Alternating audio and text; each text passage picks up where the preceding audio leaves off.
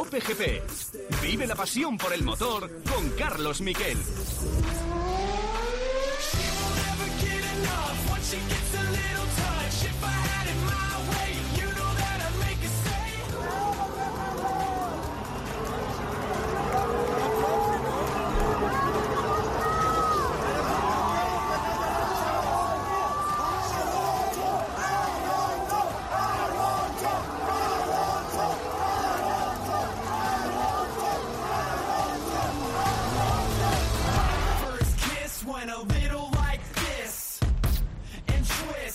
Hola, ¿qué tal? Buenas tardes, bienvenidos a Cope GP. Así estaba el público con Fernando Alonso después de su abandono. Doloroso abandono a 10 vueltas del final. Su motor dijo basta, ni siquiera podía poner octava velocidad en las 20 últimas vueltas. El motor explotó Quinto abandono del año para el piloto asturiano, que sin embargo recibió el cariño de los mexicanos. Y es que es uno de los pilotos más queridos en todo el mundo y ahí se ha vuelto a ver cuando dejó el coche. Poco después de escuchar ese pasaje en el que saluda al público, está la foto del día, que es él sobre las eh, bajando la cabeza porque ha perdido ya más de 60 puntos por problemas mecánicos a lo largo del año. Alguno más si contamos con estrategias, es decir, que podría estar séptimo el campeonato y ahora lo más normal es que acabe detrás de su compañero de equipo, que ya está Esteban Ocon, después de la octava posición de ayer, ya está 11 puntos por delante en el campeonato.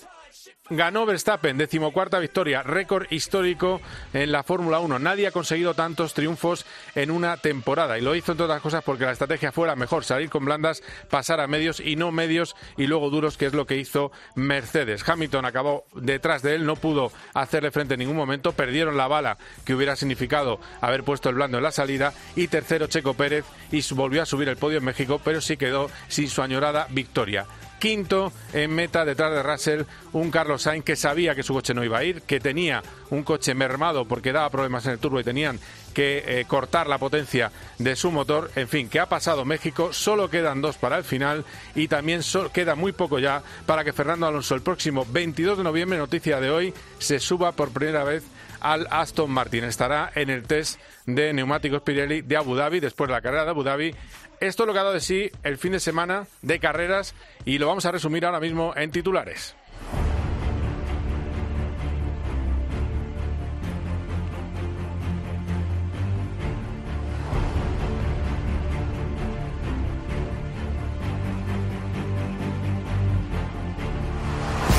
Es que no puede ser, no puede ser que en eh, haya un piloto que esté entre los que menos abandonos han tenido de la categoría, que es Esteban Ocon, y otro que está entre los que más. El decimocuarto es Fernando Alonso en esa clasificación de kilómetros disputados, 480 kilómetros menos que su compañero de equipo. Un, una carrera y media. Eso explica la clasificación en el Mundial, a pesar de que Ocon ya no le puede batir en calificación.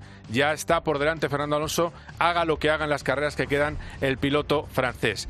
Fernando estaba absolutamente abatido, está deseando empezar una eh, nueva etapa y es que lo que pasa, y no hay que pensar mal, simplemente es que una escudería grande tiene a los dos coches fiables y en este caso Alpine ha tenido muchos fallos, no solo los cinco abandonos en carrera, también hay que contar en eh, la calificación de Australia cuando por un problema hidráulico, por una arandela de dos euros, el coche se estrella contra las protecciones, se le queda el coche muerto y él acaba contra la valla y ya estuvo varios eh, meses con el, con el la muñeca dañada por ese accidente. También hay que contar que no pudo salir a la carrera de Austria. Es decir, que ha sido un año en el que ha tenido un coche que corría decentemente, pero que ha tenido demasiadas averías y no contamos ya los fallos estratégicos que también, o de boxes, que también han sido muchos. Podría haber sido un mundial mucho mejor para él.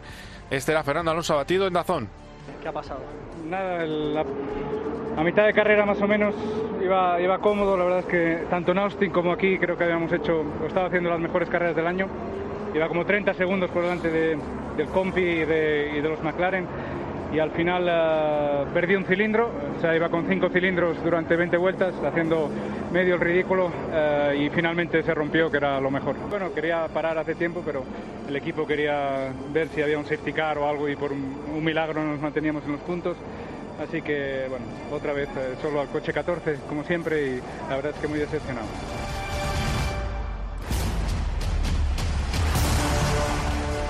Intentaba, Miguel Portillo, con el que luego vamos a hablar, eh, intentaba sacarle algo positivo, la salida, la salida a la que pasa a dos coches, eh, ese séptimo que estaba ocupando tranquilamente, el mejor del resto, pasa a Norris, pasa a Valtteri Bottas en la frenada, le pega un adelantamiento tremendo, pero nada, lo de Alonso era eh, decepción total. Hay más cosas que dijo Fernando luego en inglés, por ejemplo, habló de que esto es peor que McLaren Honda, el número de abandonos es menor y el número de sanciones es menor, pero sí que es cierto que dice Fernando que en McLaren Honda los abandonos eran repartidos, eran en los eh, dos monoplazas y lo recalca mucho.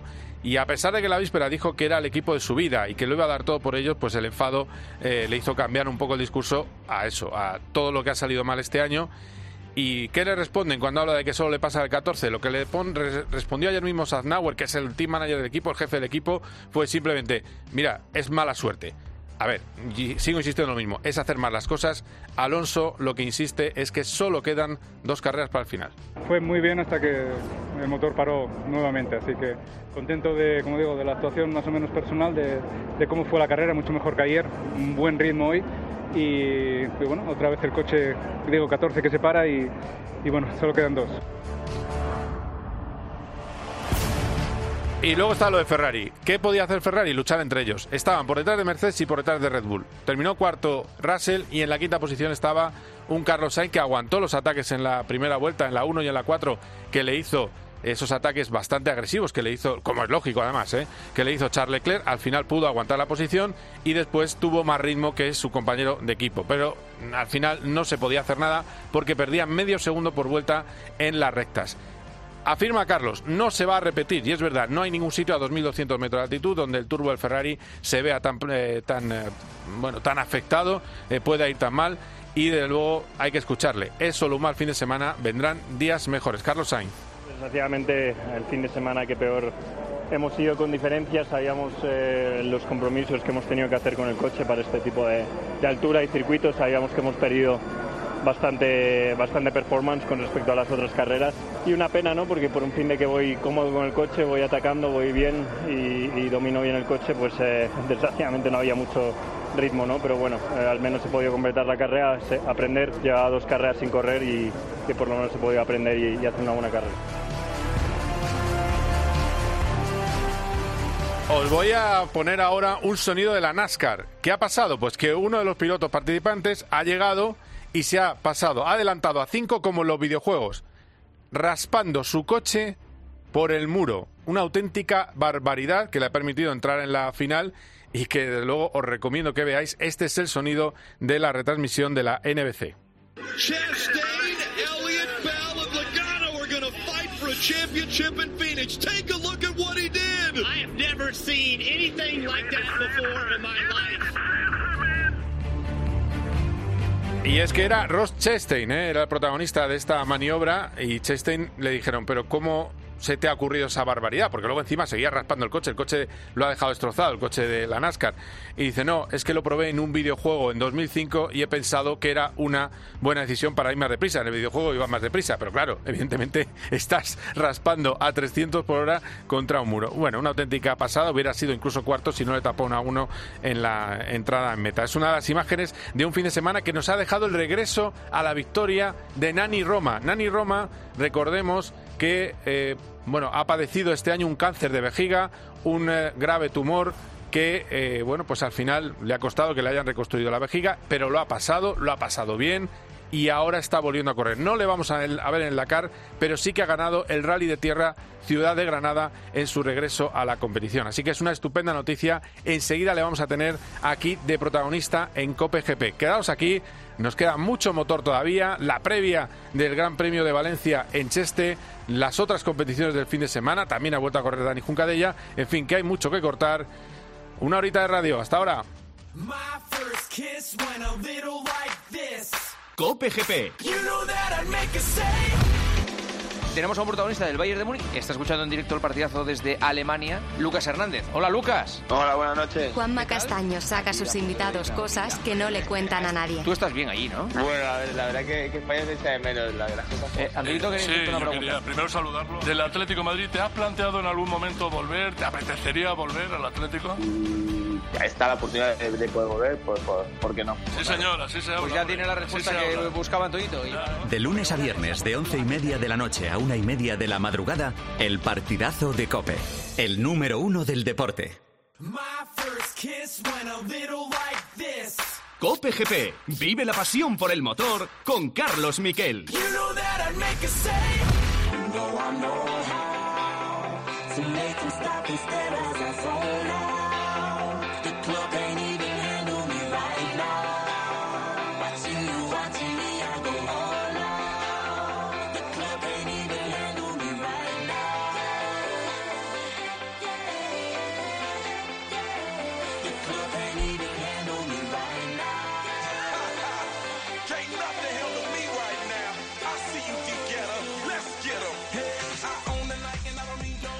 Bueno, pues ahí lo tenéis. Eh, ha ganado Nani Roma. Es una auténtica barbaridad. A mí me gusta hablar con Joan porque por varias razones. Estamos hablando de un hombre que en plena pandemia se fue a los hospitales a llevar sus gafas de cross porque no tenían eh, bueno instrumental o manera de protegerse contra el COVID. Y él estaba allí. Alguien que si tú tienes algún problema en la caravana del Dakar te va a ayudar. Nani Roma no solo es el campeón del Dakar en motos en coches. Primero de todo es una gran persona y por eso, pues mira, verle recuperado y verle de nuevo, hablamos con él cuando estaba empezando con su problema de salud, verle de nuevo corriendo y ganando, pues es una delicia. Nani Roma, ¿qué tal? Buenas tardes, ¿cómo estás? Hola, buenas tardes. Muy bien, aquí estamos. Bueno, bien, bien. Antes te he llamado y estabas en una pista de motocross. Cuéntame, ¿qué hacías? Bueno, estaba allí con, con mi hijo y con mi mujer, ah, pues entrenando. Hoy es fiesta, hoy es puente ¿eh? y nada, estamos allí con amigos y nada, a mi hijo le gusta esto, esto de las motos ¿eh? y hace motocross y allí estábamos ayudándole y apoyándole. Bueno, bueno, eso está, eso está muy bien. Eh, ¿Y qué, qué años tiene tu hijo? 14. 14. ¿Y qué? ¿Tiene madera o qué?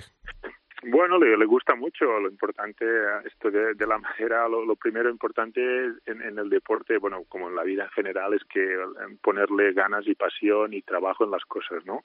Y él le gusta mucho, le gusta mucho competir, le gusta mucho correr, hacer motocross y bueno, pienso que somos en casa, pensamos que el deporte aporta muchos valores a, a los chavales y a la gente en general, por tanto, sí. contentos de que haga deporte. ¿Cómo se llama el chaval? Marc. Marc, Marc. Bueno, Marc Roma, muy bien. Pues, pues, no, me quedo con el nombre porque lo mismo tenemos un campeón del mundo de motocross en ciernes. Bueno, bueno por ahora que, que, que, lo disfrute ya veremos. Esto del deporte es muy complicado, pero lo importante es que, que disfrute y que tenga y que, que tenga objetivos cada fin de semana. Esto es importante. ¿Y te has subido tú con él o no?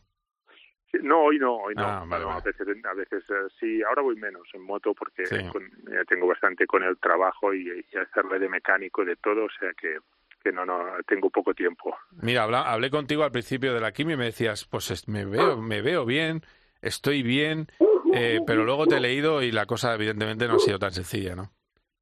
No, no, no, es, es un proceso muy complejo, ¿no? Es un proceso que, que vas, vas un poco a lo desconocido. Sí que es verdad que la exper las experiencias que teníamos en lesiones, pues ah, siempre por suerte ah, eran cosa de dos o tres días y ya, ya, ya funcionábamos.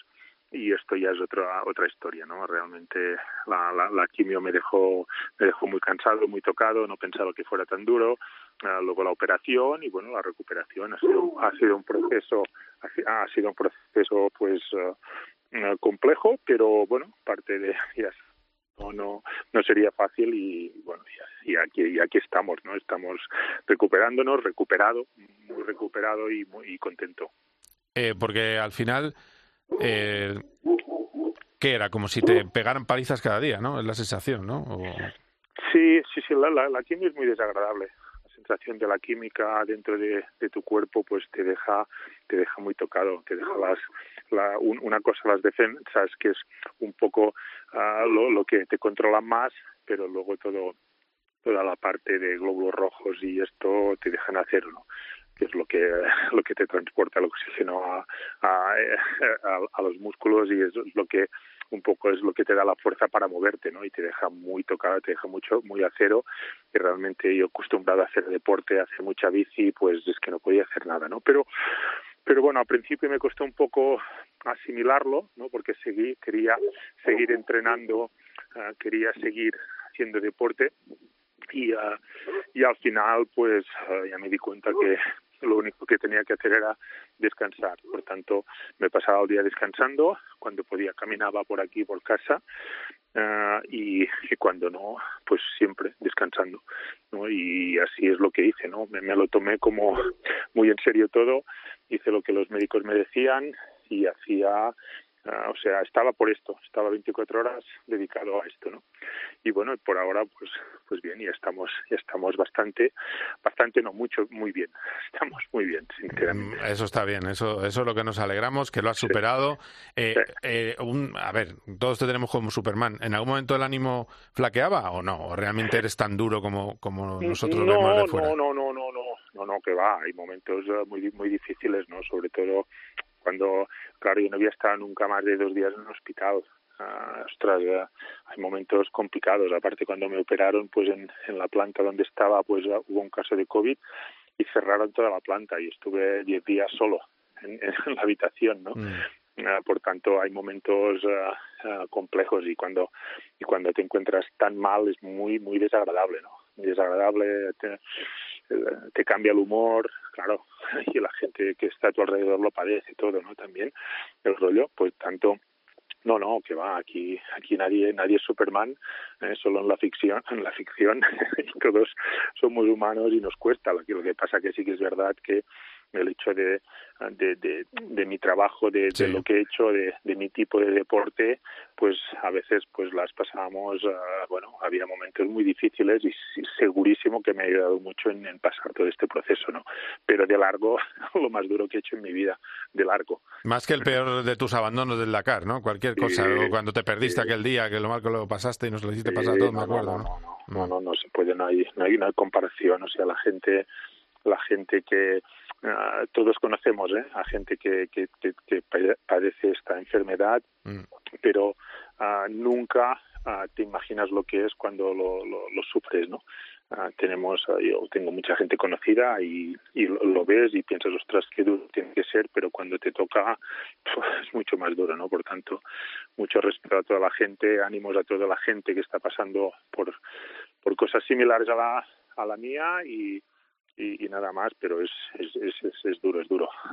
Sí, sí, bueno, pues a ver, sobre todo que no se reproduzca. Ahora cada seis meses te tienes que, supongo, chequear, ¿no? Y, pero sí, va bien bueno, ahora cosa. estamos, ahora estamos muy controlados, sinceramente. Ah, muy bien. Estamos muy controlados, lo que pasa que siempre hay un proceso de, que dicen, ¿no? De, unos, de, un, de un tiempo, no sé si son un año, dos años o, o cuánto es, que, que, bueno, que siempre a cada control pues tienes un poco el miedo en el cuerpo, mm. pero por ahora ya te digo, estamos controlados, está todo yendo está todo yendo muy bien y, y, me encuentro ya cada día mejor, ya puedo hacer deporte no al nivel a lo mejor de antes, pero casi, eh, o sea que, que nada, esto es, es básico. ¿Podrías físicamente haber hecho el Dakar? Bueno, o sea, yo, yo creo que yo estaba convencido de que sí, ¿eh? pero sí que es verdad que los médicos están muy contentos de que no lo haga. los médicos en casa también están contentos vale. porque la doctora. Mismo, sí, por, ¿Sabes qué pasa? Que el Dakar, el, el, el, el, entrenar para el Dakar ya es duro, pero los 15 días de Dakar son muy duros, ¿no? Y pones el cuerpo a veces a, a una intensidad muy alta y el cuerpo ha pasado unos meses muy muy muy duros no por lo tanto ha estado luchando contra contra química contra situaciones que el cuerpo desconoce y, y realmente ponerse otra vez a, a un estrés tan alto pues uh, las reacciones tampoco nadie las sabe no porque los médicos tampoco saben cómo puede haber reaccionado con tan con tan corto periodo de tiempo de recuperación, ¿no? Por lo tanto, bueno, esperamos el año que viene, no pasa nada. Me, me, después de 27 años, pues perderme uno tampoco, tampoco pasa nada, sinceramente. Es verdad, porque vas a volver el, el año que viene. En el 24 lo tienes sí. asegurado, ¿no? En el 23, sí. perdón, en el 24, sí, perdona. Sí, sí, bueno, este, este es el plan. A mí me gusta competir, eh, sigo teniendo ganas de competir. Este fin de semana he notado esas, esas ganas de competir otra vez y, y tanto que vamos, vamos a estar otra vez el año que viene. Sí, sí. Eh, porque además en eso David Richards no tiene, eh, te espera, es decir, eso no va a haber problema. Yo, yo creo que de hecho eh, si hubiera pasado menos tiempo desde la última operación, eh, a lo mejor hubieras entrado en este, pero como era todo un poco precipitado, quizás no, se ha, no ha podido ser, ¿no? Bueno, sí, es, es lo, lo, que pasa que organizar todo un equipo de estos no es, no es, no es fácil, ¿no? Y, y, el, y claro, es, eso no, tampoco hace unos meses tampoco sabíamos que recuperaremos tan rápido. De hecho, ni los mismos médicos que me han tratado se imaginaban que recuperara tan, tan rápido, ¿no? De hecho, cuando yo les decía que en septiembre quería estar dentro del coche, mm. que de hecho estuve en Marruecos ya haciendo test en septiembre, pues me miraban como, como en cara de, lo, de, loco, ¿no? De ¿qué, dice este, ¿no? porque para mí me ha servido mucho. A mí, aunque no haga el Dakar, uh, me ha servido mucho como objetivo, ¿no? De, cada día luchar para un, un algo, ¿no? Yo creo que tener objetivos en la vida es importante y cuando pasas un proceso de estos, creo que, que, que sea el objetivo que sea. ¿eh? O sea, para mí era poder subirme al coche en septiembre, poder a intentar correr al Dakar, pero para mí el objetivo era ¿no? Y esto ha hecho que, que, me ha ayudado mucho. Yo creo que es muy importante a la gente que, que pase procesos difíciles marcarse objetivos, sean los que sean. Subir una montaña, hacer una bota en bici larga, yo, yo qué sé, a mí me ha servido de mucho, ¿no? Por tanto, um, yo creo que, que teníamos, bueno, tenía, tenía pensado esto, pero la realidad es mejor dejarlo este año y, y, prepararse para la temporada que viene. Y por cierto, las manitas no se te han no se te han ido, ¿eh? porque has ganado el rally de Gran, Ciudad de Granada, el rally del, del, Nacional de Tierra, nada más y nada sí, menos. Sí, no, no, realmente fue fue muy bien. Me ha sorprendido un poco porque el coche lo probamos un poco el, el jueves antes de la carrera. Yo no había rodado yo nunca con un R5 y lo probé un ratito, ya hicimos el check down, hicimos el mejor tiempo y luego ya durante la carrera pues fuimos muy consistentes. Tuvimos un pinchazo el primer tramo que nos hizo perder un poco el tiempo, pero luego ya cons fuimos consistentes, rápidos y no muy bien. Y sobre todo encontré la, las sensaciones de, de competir, de correr, la adrenalina, los nervios, todo esto que es que, que es genial, ¿no? Sentir todo esto y lo volví a sentir y es uh, y es una, fue una, una pasada, ¿no? O sea, más que la, la victoria da igual, un poco el hecho es, es, haber podido tener esta sensación de competir, competir a un nivel aceptable ¿eh? y, y, hubo momentos que corrimos muy bien, o sea que contentos, muy contentos. Bueno, bueno, pues eso está muy bien. Estabas con Cristina, ¿no? Coincidiste con Cristina Gutiérrez también. Sí, sí, sí, también corría, corrió ella, que tuvo problemas con, con el coche, creo, desde, bueno, al principio ya la pobre, no pudo terminar, pero sí, sí, también estaba, también estaba Cristina allí. Oye, ¿cómo ves el Dakar? Porque eh, la primera aparición fuera de concurso del renovado Audi asusta. Sí. sí, sí, sí, sí. Bueno, yo, yo en las quinielas he puesto y apunto que, que harán primero, segundo y tercero. Hola. Es, lo que, es, lo, es lo que creo, es lo que creo. Sí, ¿no? Pero bueno, queda, queda a ver si la FIA eh, no establece alguna compensación o no. ¿crees que... Bueno, no sé. Por ahora, por ahora lo que hemos visto realmente es un, un coche que funciona muy bien. Nosotros nos y espero, también te digo, eso es lo que yo creo, pero espero sinceramente que no sea así. pero viendo viendo los coches uh, como la tecnología, como cómo usan esta tecnología eléctrica, uh, esta híbrida, porque no es un eléctrico puro, sino es un híbrido, uh, pues el coche funciona muy bien. Ahora veremos si la FIA nos pudiera compensar un poco más a nosotros, mm. pero pero si no va a ser va a ser va a ser duro, pero bueno, es parte de, de este mundo llevo veintipico años y bueno, he pasado de la gasolina al diésel, del diésel a la gasolina sí, de sí, nuevo, sí. ahora a los híbridos y, y, y, vamos haciendo y no es fácil compensar para la gente que hace lo, lo, las cajas negras, digamos, de compensación, no, no, no es nada fácil encontrar el, el equilibrio justo, pero bueno, veremos, veremos. También te digo, el Dakar es, es muy largo, ese será difícil este año, un poco más largo eh, que los años pasados y nunca, nunca es fácil, ¿no? Pero a priori Audi va, va, a ser duro, van a ser duros. Ya veo, ya veo. Y luego, y esperemos que no haya, eh, que alguien de repente encuentre el camino frente a todo el resto. Es decir, que las cosas sean más bueno, normalitas, ¿no? Bueno, esto, esto ya sí es otra, es otra historia. es, es, otro tema a, conversar, a conversar otro día. Vale, pero, vale, vale, vale, sí, Pero sí. bueno, no, no, esperemos, esperemos que, que sí. No, y si no, si no, no pasa nada. O sea, lo, si el 85%, 90% de, de, de la carrera se pierde y, y si una pa pequeña parte lo encuentra al camino, es que había algo mal, ¿no? Y en ese caso el roadbook estaba muy mal y, y, luego como reconoció el organizador y reconoció la gente que había hecho el roadbook que había un fallo grave en el roadbook, pues no pasa nada para cortar la etapa. Si hubieran cortado la etapa al kilómetro 275, pues uh, hubiera habido más carrera, hubiera sido mucho más emocionante que no perdernos casi todos, bueno, solo dos encontraron el camino. Sí, sí, y uno porque estaba uno porque estaba pinchado y lo vio pasar, sí, sí, sí. Exacto, exacto, ¿no? Sí, pues, sí. pues bueno, pero ya está, es parte de la anécdota de cada año que, que a veces cuando estás allí, pues realmente pero, pero, enfadado. pero mira, eh, al final yo creo que se soluciona capando el, el mapita que todos vemos de cómo va la etapa. Eh, sí, sí, eh, bueno, es una gran ayuda para que nosotros, pero sí, sí, cada vez más, pero hay un momento que ya hay que gestionar. Por lo tanto, ya el organizador tiene que tener la capacidad un poco de decir, eh, esto ha pasado, ha habido este fallo, vamos, cortamos la etapa aquí. Si no pasa nada para cortar 100 kilómetros de una etapa. Hoy en día, con las tecnologías que tenemos, que, que cada que nos, cada kilómetro saben dónde estamos, pues eh, cortas allí la etapa, pum, pones la clasificación en el kilómetro 270, motos y coches, y hubiera sido una carrera mucho más emocionante, mucho más. O sea, pero escucha, ya está.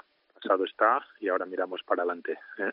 bueno, bueno, hay que mirar para adelante y sobre todo, pues ese ejemplo que has sido eh, en todo este año. Todo el mundo creo que se ha arropado contigo, no creo que tengas queja de eso porque ha sido Eso no. eh, un cariño, un Soy cariño. afortunado, soy afortunado en esto de, de, de sentir el cariño de la gente, la gente como, como te anima, bueno, es, es, y esto ayuda, ¿eh? o sea, aunque a veces te pueda parecer que no, pues ayuda, ¿no? El, el, el cariño, sentir la gente que, que te apoya, que está allí contigo, dices, bueno, pues algo, algo hemos hecho en, este, en esta vida, que tengas tanta gente que te apoye, ¿no?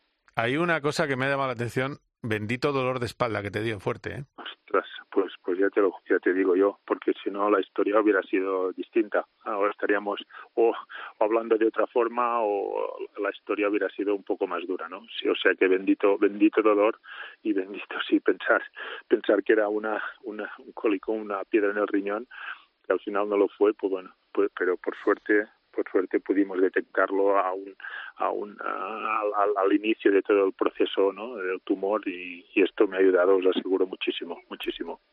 Muy bien, pues Nani Roma, ejemplo de deportista eh, español, no solo por sus méritos en la pista, que tiene muchísimos, sino también fuera de ella. Muchísimas gracias, Nani, un abrazo fuerte.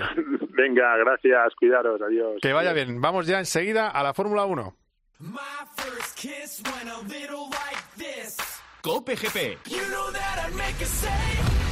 ¿Que por qué me gusta Cope? Porque si pasa algo, están ahí para contármelo. Y porque además me lo explican como nadie. La mitad de los ingresos de este año salen de la inflación. ¿Cómo le van a bajar a usted el IRPF? Porque tienen el mejor equipo de deportes. ¡Qué elegancia! ¡Qué estilo! ¡Qué calidad! ¡Tiempo de juego! Y las mejores historias. Y lo más importante, porque siempre están cerca de mí. Cope es más que una radio. También en cope.es y en tu móvil.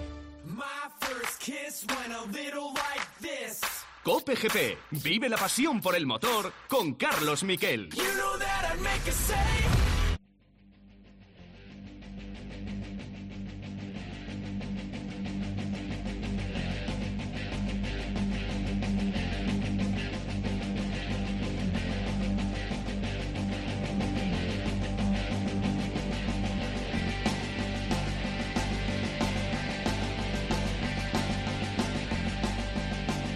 Hablamos de Fórmula 1 y vamos a hablar con dos personas que han estado en México durante el Gran Premio, que les hemos estado viendo en eh, Dazón, eh, de reportero Roldán, eh, perdón, de reportero Miguel Portillo y de apoyo técnico Roldán Rodríguez.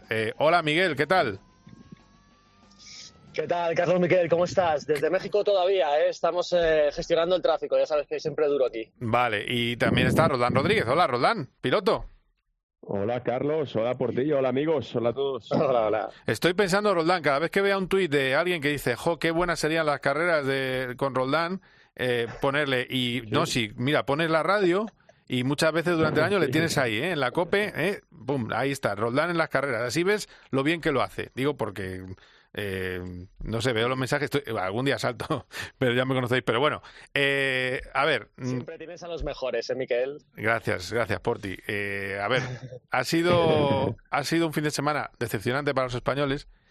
Tengo que preguntaros también, ¿habéis salido, que os conozco?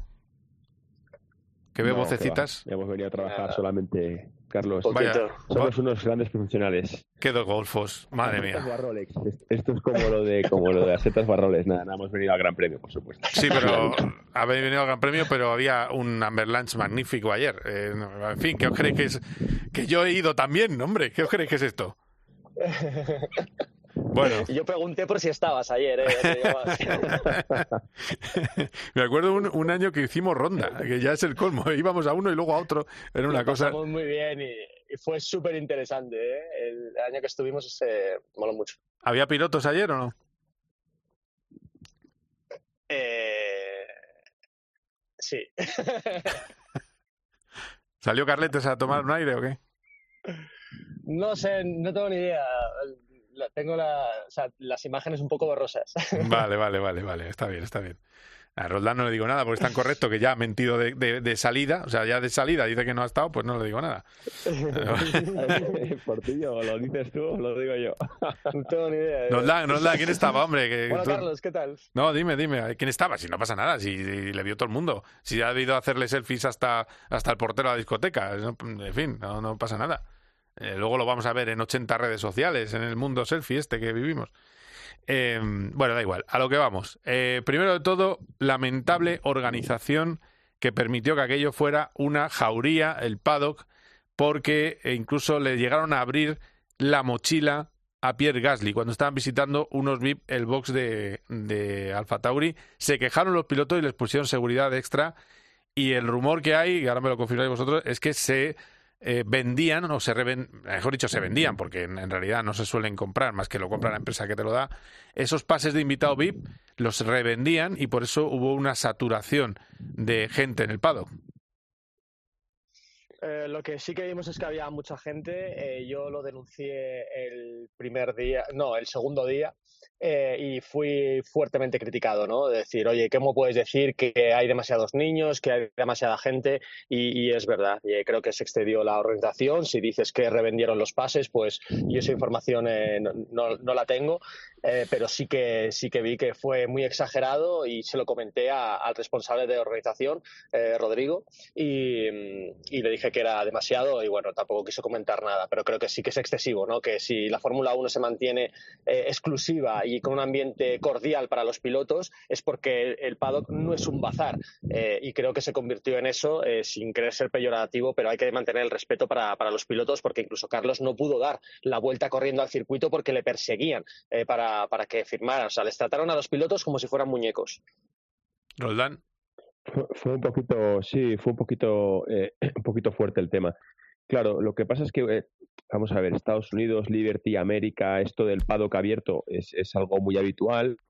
En otras categorías se ve el paddock abierto, ¿no? En NASCAR, IndyCar, el de 24 horas de Le Mans. Lo que pasa es que la Fórmula 1 es tan grande, es tan especial que, que, no, que por suerte o por desgracia la realidad es que no lo puedes eh, abrir eh, al público porque la sensación que causan los pilotos es espectacular. O sea, yo de verdad no he visto nada igual en mi vida. O sea, no podían dar tres pasos porque se arremolinaban 300 personas y efectivamente, pues quizás el carácter latino, el carácter pues eh, hispano, ¿no? Eh, habla hispana, es mexicano, Sí. españoles, somos Sí. parecidos en eso, argentinos, somos muy, muy pasionales seguramente y, y pues esas distancias de seguridad, ese un poco círculo, ¿no? El círculo de, de, de no poder traspasarlo, pues no era así, ¿no? Entonces yo creo que sí, que ha sido una, seguramente una prueba, ¿no? De eso de vender, yo también lo he escuchado, que vendían, más que revendían, como que se vendían directamente. Se vendían, los sí, sí. de paddock. Sí, sí, eso, eso, sí. Sí, se vendían directamente y, y entonces yo creo que esa ha sido la prueba y la realidad es que la Fórmula 1 hoy por hoy pues no se puede hacer. Es como si en una final de la Champions dejaras al público que entrara en el campo. Se volvería sería una locura. Nada. Tú, Carlos, que has estado también en paddocks Sí. de, de MotoGP, eh, es- ¿Parecido o ha sido algo parecido, ¿no? Mm. Ha sido algo parecido, eh, que los niños están muy bien, dan un ambiente muy bonito, pero que no sea excesivo. Y en MotoGP hemos visto a algún piloto que incluso ha soltado alguna patada a algún aficionado, porque es que no te dejan mo- moverte por el paddock. Es una locura. Y la Fórmula 1 no se puede convertir en esto. no se puede convertir en fast food, es verdad. Eh, aunque es verdad que, el, eh, el pago de MotoGP se agradece que sea tan abierto, lo que sí es cierto que esas imágenes de Carlos Sainz eh, perseguido mientras está acabando la vuelta que tiene que hacer, que está entrenando por fans, pues hombre, me parece lamentable sinceramente. Creo que hay que respetar hasta un cierto punto. De hecho, veo compañeros mexicanos que dicen, oye, no hagamos este eh, ridículo porque al final nos está viendo todo el mundo. Ha habido, mm, pues eso, 400.000 espectadores, 355.000, una barbaridad durante todo el fin de semana y yo creo que eso no, no, puede descontrolarse. La pasión no puede descontrolarse. También me han hablado de atascos de dos horas, supongo que los habéis sufrido también. Eh, para llegar al circuito, ¿no? Sí, pero, Más. pero te diré, ¿eh? menos, menos que otros años. ¿eh? Yo otros años cuando he estado aquí los atascos han sido bestiales. Y este año los primeros días no, y hubo uno de los días que sí que tuvimos un atasco de, hora y media, que, pero porque había un desfile especial del Día de los Muertos. Eh, depende del día, te diré. O sea, siempre es complicado Mm. el tráfico aquí. Ha habido días que sí y días que no. Bueno, os tengo que decir una, una cosa respecto de, de los pilotos, porque me, da mucho, me llama mucho la atención que cómo lo han llevado de bien los pilotos, o sea, al margen del comentario Sí. de Gasly, Muy educados. tengo que decir que impresionado por Carlos Sainz, ni una mala cara, Fernando Alonso, ni una mala cara, o sea, realmente era un ambiente que desde fuera se veía y te ponía hasta un poco nervioso de decir qué barbaridad es esta, y ellos, la verdad, que me ha sorprendido lo bien que lo han llevado, ¿eh? O sea, chapó por ellos. Hay una cosa que me llama la atención. Bueno, es que en el caso de Carlos, encima le van dan- diciendo guapo a cada, a cada metro.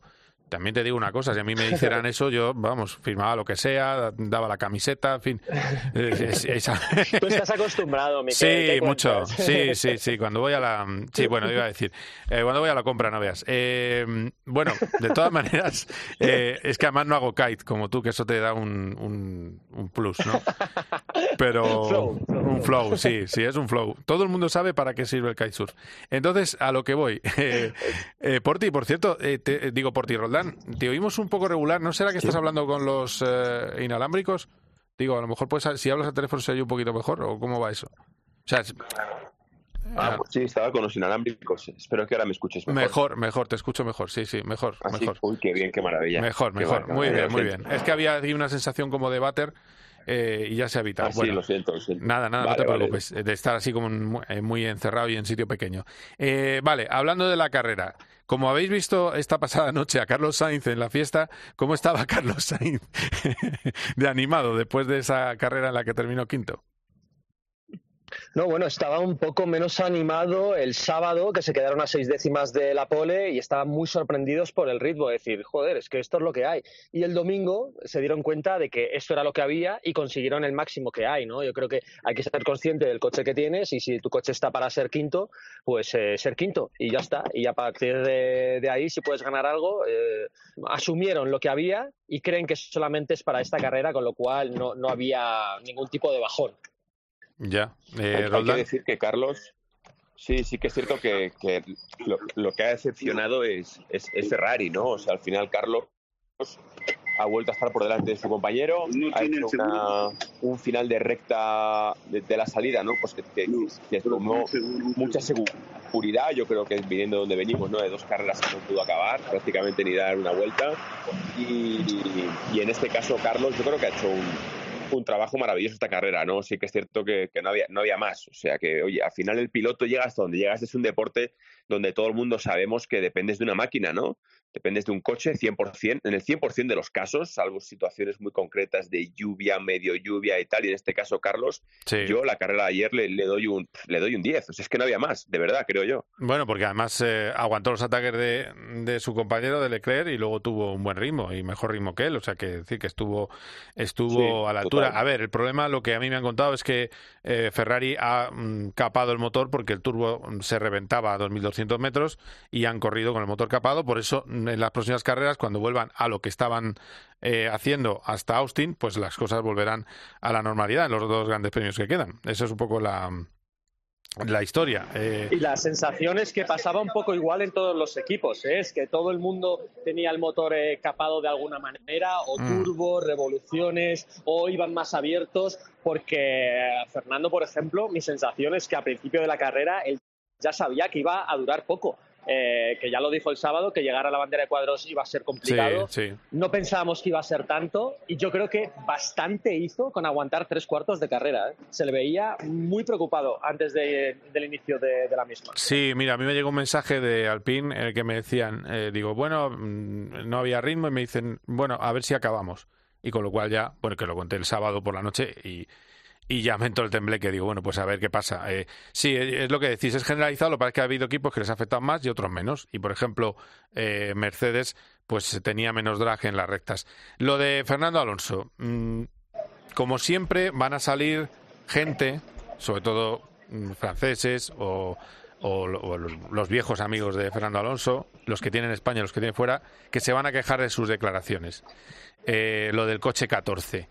¿Qué explicación tenéis vosotros? ¿Cómo, cómo lo veis? Y luego, ¿cómo, cómo visteis a Fernando? Que, que yo te vi por ti con él, que, bueno, vi toda la entrevista y la verdad es que estaba, estaba completamente desencajado.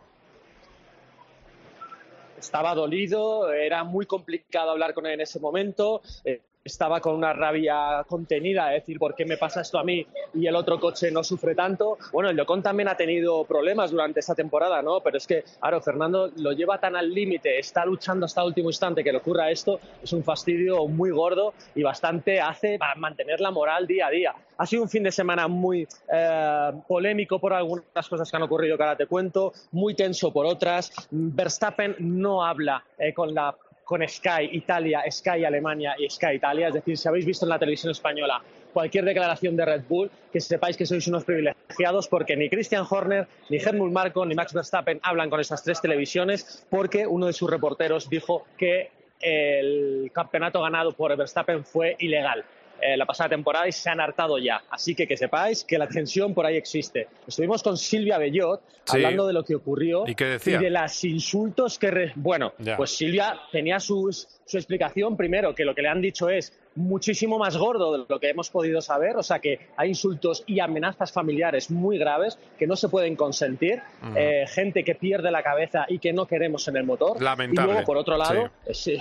Y luego, por otro lado, esto es totalmente off the record, pero sí que os puedo dar la impresión de que dentro de la propia FIA no hay unanimidad. No se sabe lo que piensa Silvia, no se sabe lo que, lo que piensa el señor Dean, el comisario que estuvo en 2019 sin penalizar a Leclerc y a Hamilton cuando perdieron el retrovisor y el que penalizó aquí a Fernando Alonso. Nadie sabe lo que piensa Whitling, es decir, que hay opiniones distintas dentro de la FIA y que hay comisarios que tienen más de 70 años y que a lo mejor su visión moderna de las carreras es difícil cambiar. Así que igual la gente está insultando a Silvia Bellot y Silvia Bellot a lo mejor es la persona más cordial y más abierta de mente de las que están ahí. No lo sabemos porque cada comisario tiene su opinión. Así que creo que hay que respetar esto y, respecto a lo que decías eh, a- a- de, Fernando, eh, la situación que hemos visto con, con él para completar esta tensión es que además de todo lo que ha tenido que vivir, tiene que aguantar eh, eh, la red social de Hamilton poniendo la fotito por un comentario que dijo, mira, basta ya de sacar las cosas de quicio. Sí, porque además esto viene en una entrevista en la que ayer lo contábamos también. eh, Viene una entrevista con eh, Van Haren, el compañero de, de un medio muy importante holandés, y, y en la entrevista Fernando Alonso decía que, hombre, que tiene más mérito ganar frente a un rival que tiene un coche mejor o igual que el tuyo y que es de otro equipo. Eh, y que eso tenía más mérito mm, que ganar a tus compañeros de equipo. Eh, bueno, luego Fernando cree que se ha sacado de contexto y pone un tuit en el que rectifica y en el que dice respetemos a todos los campeones y disfrutemos de todos, que es muy importante y muy difícil ganar un título. Pero Hamilton se queda con la vertiente de 17 años, adolescente, que es eh, me quedo con la, primer- la versión sacada de contexto y eh, no hago caso a lo que ha rectificado Alonso y pone ese tuit, efectivamente, que no creo que le haya hecho gracia a Fernando, de él encima del podio. Porque hay otro que puso Julio Morales, que le conocéis muy bien, en el que es exactamente igual, pero Alonso primero en Monza con Hamilton a su lado segundo. Es decir, que es que ponemos, podemos poner fotos todas las que queramos, que hay de todo tipo. Eh, y recordemos, empataron a puntos. Si acaba un, eh, un puesto por delante en el Mundial es porque tiene un cuarto más, no porque haya una eh, diferencia eh, de qué bien, ha- cómo ha sacado, el, eh, qué maravilla lo de Hamilton. No, no, empatan a puntos y con un equipo las últimas cinco o seis carreras completamente en contra de Fernando Alonso. Eso para los que todavía no hayan, no sepan lo que pasó entonces, porque yo lo he visto. Orden pública, nadie puede sentarse en la mesa con Fernando Alonso. Y como yo lo he visto, me da igual lo que digan otros con un brandy en la mano en su, en su casa. Pero bueno, que da igual. A mí, a mí también me aburre todo el día hablando de 2007 y también te digo, a lo mejor Fernando, que hubiera dicho lo mismo, pero que no hubiera citado a Hamilton. Y ya está, como el mundo es medio, eh, medio bobo, pues eh, no hubiera pasado polémica. Pero como cita a Hamilton, pues se lía el pollo. Eh, él insiste en que no, el periodista holandés dice que lo dijo dos veces. Bueno, no sé, el caso es que sí, que ha habido bastante lío. Me gusta lo que dices de, de Silvia. Evidentemente condenamos todo tipo de amenazas, todas las amenazas. Eh, y, y condenamos todas, incluso las que recibimos nosotros mismos. Y, lo que pasa es que como no, no pertenecemos a la FIA y somos periodistas y el periodista tiene que sufrir eh, todo tipo de vandalismo en redes, pues, pues lo aguantas. Pero es verdad que vale ya, vale ya de maleducados. Y, lo, y Silvia, por supuesto, es una persona encantadora, Silvia Bellot, la conozco hace muchos años y sobre todo hace las cosas con buena fe, que es lo que yo he visto en todas las temporadas que conozco a Silvia Bellot. ¿Estés a veces de acuerdo o no? desde luego no hay malicia contra ningún piloto y así lo demostró el comunicado que hizo eh, Fernando Alonso en Instagram. Roldán, ¿alguna cosa más que apreciar que vamos a ir terminando? Nada, que la experiencia la verdad que, que, muy buena, ¿no? Desde el paddock se ven muchas cosas, se ven muchas cosas que, que, pues, que es muy complicado de ver, ¿no? Eh, para los españoles ha sido un fin de semana muy complicado, para los dos, porque Carlos no hay más que verle también, ¿no? obviamente no está contento, su objetivo no es quedar por delante del Leclerc, su objetivo es ser campeón del mundo de Fórmula 1 y, y, con ese coche pues es imposible hacerlo hoy por hoy. Y Fernando volvió a demostrar que es un fuera de serie, que es un crack. Y, y es normal que, que, al final, después de esta temporada, cuando él pone toda su vida eh, para conseguir resultados, todo lo que tiene lo pone en en el asfalto, en el volante, es normal que, pues que se queje de que el coche falla y de que el suyo falla más que, el, de, que el de al lado, ¿no? Yo, yo creo que es, que es normal y desde aquí pues todo el apoyo, vamos, lógicamente. Bueno, pues eh, todo el apoyo. Eh, por cierto, este Kravitz, el reportero que ha enfadado a Max Verstappen, eh, la palabra exacta que usó es Robert, que ha robado el campeonato. a ver, que no hay que vetar nunca a periodistas, pero a veces, pero a veces en fin, eh, nadie ha dicho que eh, le hayan robado a Fernando Alonso jamás. Y eso que hubo un año que el campeón del mundo eh, ganó la carrera o sea, mejor dicho, consiguió el puesto que le necesitaba para ganar el Mundial, adelantando banderas amarillas. Mm. Es que eso es muy mm. fuerte, aparte de, ser incierto, pero es muy fuerte. Mm. Eh, puede haber errores, puede haber es que somos periodistas y, se acabó lo del populismo y las opiniones baratas que las puedes decir en un momento, pero tú tienes que estar pendiente siempre de que estás trabajando para que la gente te escuche y, y vea el trabajo que se hace dentro del circuito, tu opinión cuenta y esa opinión se puede convertir en violencia. Así que creo que lo que están haciendo desde la prensa británica para mí es condenable y estoy 100% de acuerdo con el entorno Red Bull y Verstappen de que basta ya de opiniones baratas eh, por supuestos profesionales. Y además la rueda de prensa fue de que fue un tiroteo en el que todo era enfocado a decir has empleado los 2 millones de euros. Por cierto, recuerdo para los oyentes de COPGP, la sanción son 7 millones de euros y un 10%, que en realidad se queda en un 7% de menos trabajo en túnel de viento y en el eh, CFD. Eh, gracias, compañero. Buen viaje de vuelta, eh, que ha sido un placer, como siempre, hablar con vosotros. La verdad es que hablo casi más que con mi mujer, así que nada. Eh, estamos en. Y yo, con Roldán, más que con la mía. Bueno, bueno, tú con Roldán, madre mía. en fin. Muy bien, pues nada, disfrutar. Somos un, matrimonio. sois un matrimonio, sí, es verdad. En, en, GP Twitter, en todos lados, estáis juntos. vais Sois como jugadores de futbolín, con una barrita y vais juntitos, está muy bien.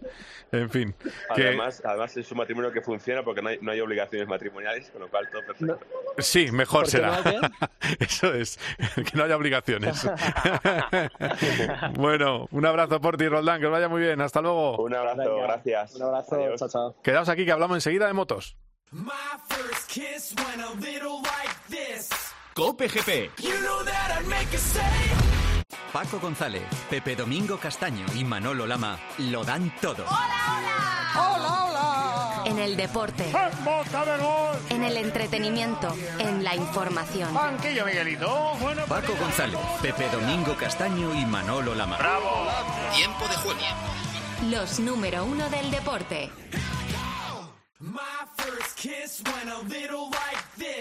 Cope GP. Vive la pasión por el motor con Carlos Miquel.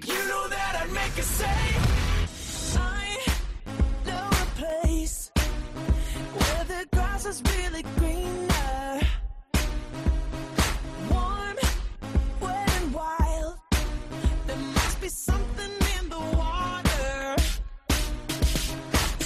Hablamos, hablamos de moto porque este fin de semana hay fin de semana grande en Valencia, en el circuito de Cheste, Gran Premio de la Comunidad Valenciana. Allí va a estar eh, Borja González. ¿Qué tal, Borja? ¿Cómo estás? ¿Qué tal, Carlos? Buenas tardes. Eh, bueno, por cierto, acaba de salir, eh, para los, los que os gusta el tema, acaba de salir, la, perdona que te haga esta acotación de Fórmula 1, acaba de salir por parte de Fórmula 1 el piloto más rápido en reaccionar al semáforo en el circuito de México fue Fernando Alonso, 41 años. 0,28 segundos. Digo, por si alguno tiene todavía alguna duda, que no sé si alguno tiene dudas. ¿Eh? Hizo un 0 a 200 kilómetros por hora en 5,2 segundos. Eh, este chico sigue estando en forma, ¿eh, Borja? Ya sé que no es lo tuyo, pero... Ayer vi la carrera, ¿eh? desgraciadamente para mí. Ya, joder. ¿Qué carrera? Suerte, para una que puedo ver. Sí, sí, te, pues mira, fue, entre otras cosas, la peor, aparte de la. Eh, sí, la, la, salida de Alonso fue buenísima y la primera curva, como mete el coche también. Pero, pero luego, la, aparte de, del desastre de que la cosa no fue muy bien para los nuestros, es que fue la peor carrera del año. La peor. O sea, es decir, que es que también es mala suerte que mi amigo Borja González vea la peor carrera del año, pero bueno, es así la vida. Sí, se estaba esperando a ver qué pasaba con los neumáticos y alguien se había equivocado y nada. No se equivocó. sí, sí. Era de, de piedra. Nadie, quiso estamparse y meter un safety car, no, nada. Todo fue. Bueno, Ricciardo hizo ahí un poco, intentó. Sí, pero, no pasó lo nada. intentó, pero tampoco, tampoco pasó nada, sí. Sí, le rompió el coche y le pusieron 10 segundos y, bueno. y, al final nos enfadamos todos porque le ponen 10 y el otro día Russell, que revienta eh, y abandona Sainz, le ponen 5. Pues ya está. Si es que forma parte de la diversión, que cada día es una cosa. Esto es así. En las motos bueno, también, a veces, con ¿no? las sanciones sí. es un poco algo parecido a lo que pasa en, en MotoGP o en el Mundial, que a veces no se entiende muy bien cómo son y supongo que será un poco como nuestra parte nuestra parte de la polémica arbitral. Bueno, vamos a ir rápido. Eh, primero de todo, MotoGP. Preguntas cortas. ¿Ganará Márquez la carrera? Uf. ¿Mm? Bueno, eh, yo creo que tendrá, que es, que es una buena oportunidad y él lo sabe, lo, lo viene diciendo desde el principio del año. Ya dijo que eh, él hizo una, un razonamiento sobre en qué circuitos podría o no podría volver o de qué carreras podría saltar si Valencia sabía que no, sabía que Malasia va a ser un circuito, el de Malasia va a ser un circuito complicado y yo creo que esta la tiene la tiene señalada ya tanto como para poder ganar no lo sé porque luego hay que ver eh, a la moto sobre sobre la pista y la versión de esta onda que la suya ha cambiado muchísimo en las últimas carreras pero bueno yo creo que que él va a partir con esa idea con la de intentar ganar y, y por lo menos eso es una buena noticia Sí, sí, no, eso está muy bien. Aparte le estamos viendo ya entrenando en motocross. Es decir, que está, está como un toro. Eso es lo, lo mejor. Lo que, la que está regular es la moto, pero él está muy bien. Eh, así que a ver qué pasa. Hombre, el circuito en teoría no le va mal a la, a la onda. A ver no, qué... piensa de todas maneras también que estamos, él está también un poco en modo pretemporada. Entonces eh, probablemente tendrá que probar cosas mm. pensando en el test del martes y sí. será también eso importante el tiempo que pierda en eso pues será tiempo que menos tiempo que podrá dedicar para la carrera, pero bueno, en principio parece que no va a llover este fin de semana, condiciones normales, habrá la típica tensión relacionada con la con el título y luego a ver cómo, sobre todo cómo salva Marc y él salvan el resto el sábado y, y esa calificación contra las Ducati, si si sale bien parado de esa lucha, que puede hacerlo porque ya lo hizo en la última carrera, pues yo creo que tendrá sus opciones. ¿Será campeón Baña ya? Sí, sí, sí. Vale. No, Necesita solo dos puntos, ¿no? O sea, no, que... tendría que ser una, de, una debacle eh, absoluta sumada con un, con un día glorioso de, de Cuartararo. De hecho, ya ganó Peco el año pasado en Valencia y a Fabio no le fue demasiado bien, porque es verdad que es capaz de hacer la pole, pero este año le está costando mucho hacer eso y yo, yo creo que bueno, sería, sería la, la carambola del siglo. Sí, porque Peco se puede quedar en un quinto rodeado de Ducatis, en plan... O sea, ¿eh? que eso, le valen tantas posibilidades, las matemáticas, pero es que incluso yo creo que eh, están en una mala situación y con el zafarrancho de Ducatis que hay, con, con que pueden hasta hacer matemáticas del título eh, de fábrica. Es decir, si necesita cuatro puntos, pues si tienen que bajar dos posiciones, pues bajarán dos posiciones. Está todo demasiado de cara para él, que yo creo que la única opción para que no sea campeón es que él se equivoque y se caiga, que es una cosa que ya hemos visto Puede en pasar, Valencia, se lo sí. vimos a, a Rossi, Mm. y luego pues que Cuartaro tuviese el, el, día, el día grande. Sí, que gane Cuartararo y él abandone. Eh, esa es la, la, opción que tiene Cuartararo, porque son solo dos puntos. La, eh, la novia de la novia de Bañaya se pasa todas las carreras rezando. La, la, última no miró a pantalla en ningún momento. Yo no sé cómo se enteró de qué había pasado. De hecho, ¿sabes, sabes que en el entrenamiento oficial, eh, la Q1 creo que fue, que estaba Peco a punto de pasar o no pasar, eh, él cuando volvió al boxes la vio a ella en las pantallas mm. y luego contaba que iba a ser una de, de, las cosas que iba a utilizar esa noche para, para relajarse, el, reírse de su novia de las caras que había puesto. vale, muy bien. Eh, segunda pregunta. Augusto Fernández, o tercera, ya no sé cuál voy. Eh, tercera. Eh, Augusto Fernández será campeón y qué necesita para ser campeón? Yo creo que sí, que, va a ser campeón. Va a ser campeón porque es un circuito que no se le da demasiado bien a Augura es verdad que cuando hace más frío es peor todavía para él y eso habrá que verlo porque no va a hacer tanto frío como otros años, que es algo en lo que el japonés no funciona bien. Mm. Y es un circuito que yo creo que, que, a Augusto le gusta y lo tiene entre ceja y ceja y después de, lo que ya ha pasado en las dos últimas carreras, creo que la cota de sufrimiento ya la tiene ya la tiene hecha. Tiene nueve, nueve puntos y medio de ventaja sobre Ogura, así que eso en matemáticas quiere decir que ganando y Ogura tercero ya sería campeón Augusto eh, o sea, sería un, un, primero con un tercero ya le valdría. Eh, pero bueno, es que hay que hacer muchas cuentas porque al final van contando muchas posiciones mm. y va a ser más en función de lo que sea capaz de hacer el piloto japonés. De todas maneras, siempre lo digo, la carrera de Valencia, la última del año, la que decide el título, y creo que se han decidido en Valencia, creo que son 20 mundiales, pero en, última carrera de 19, hemos visto muchas, muchas mm, tembleques de los líderes es decir, carreras sufridas en las que van casi contando los puntos con la calculadora. Y, mm.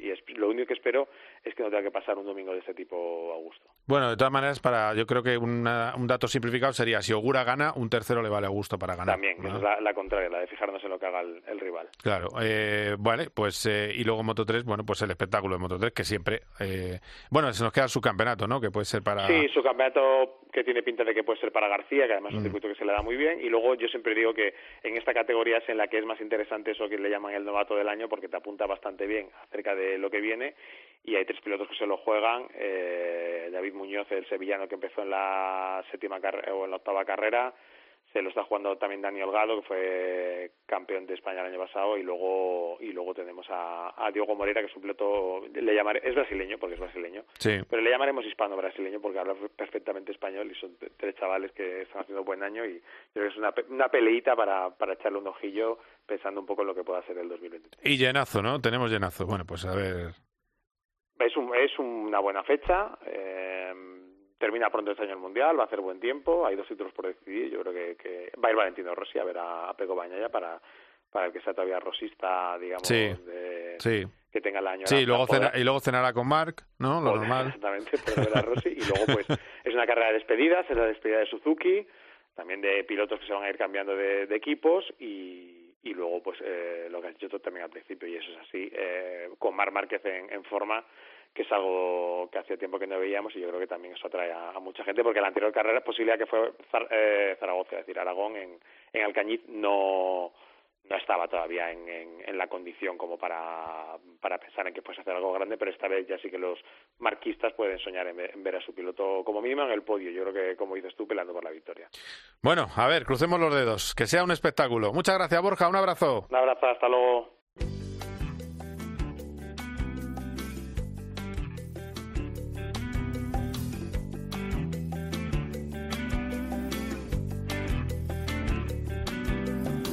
Dice que te desenamoras, si dice que te olvide vida mía, maldigo cada día y maldigo el correr de las horas. El diablo me visita en cada noche. Bueno, pues hablamos del resto de cosas que ha pasado este fin de semana. Antes hemos hablado de la imagen, por cierto, acaba de decir en redes sociales Fernando Alonso que es lo mejor que ha pasado en 2022 en las carreras de coches, que todo lo hemos intentado en el vídeo en los eh, videojuegos y nunca se había visto en la realidad. Lo que ha hecho Ross Chastain, admirador de la NASCAR y de todo lo que tenga ruedas y motor. Charlie Barazal, ¿qué tal? ¿Cómo estás? Pues aquí estamos. Muy buenas tardes, Carlos. Qué barbaridad lo que ha hecho Chastain. Es una cosa escandalosa, ¿eh?